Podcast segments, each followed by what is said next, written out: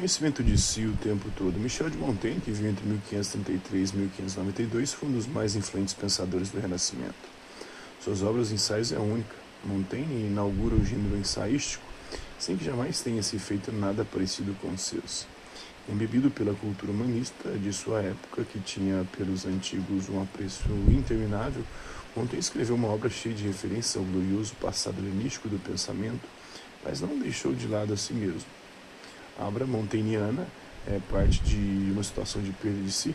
Aos 38 anos, ele tira-se da vida de magistrado, ainda afetado pelas mortes de seu pai e de seu grande amigo Etienne de la Boétie.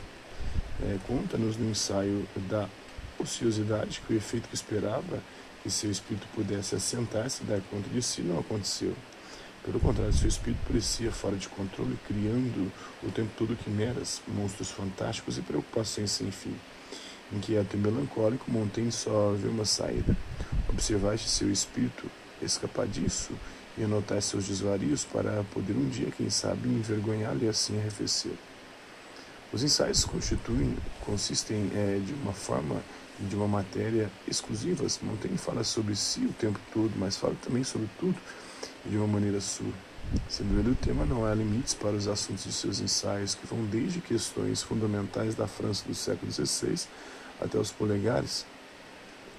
O título do ensaio é uma boa descrição da forma, pois Montaigne se registra como uma passagem, ensaia-se, experimenta-se, escreve o que lhe vem à mente e pouco a pouco descoberta a descoberta amadurece em sua análise de si, que cada vez mais refina-se e se aprofunda. Em cada edição lançada, Montaigne faz acréscimos para a edição seguinte, frutos de um reencontro consigo mesmo, dado na leitura de um eu passado. Conhecimento de si por meio do próprio livro, um conhecimento que só é possível na honestidade do relato. O livro é uma extensão do eu que se confunde com ele.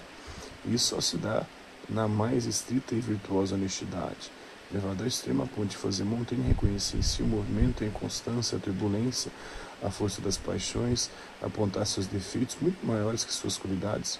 O exercício de conhecimento de si aqui é um exercício de descobrir-se minuto a minuto, de flagrar em si os movimentos, as variações e de, sobretudo, conhecer sua própria maneira de viver, o seu próprio caminho no sentido de uma existência mais feliz e tranquila.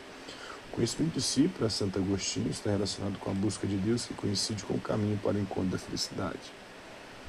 Já o conhecimento de si de Michel de Montaigne é um conhecimento de si, feito a partir do momento que ele expõe tudo aquilo que lhe vem à mente nos seus ensaios,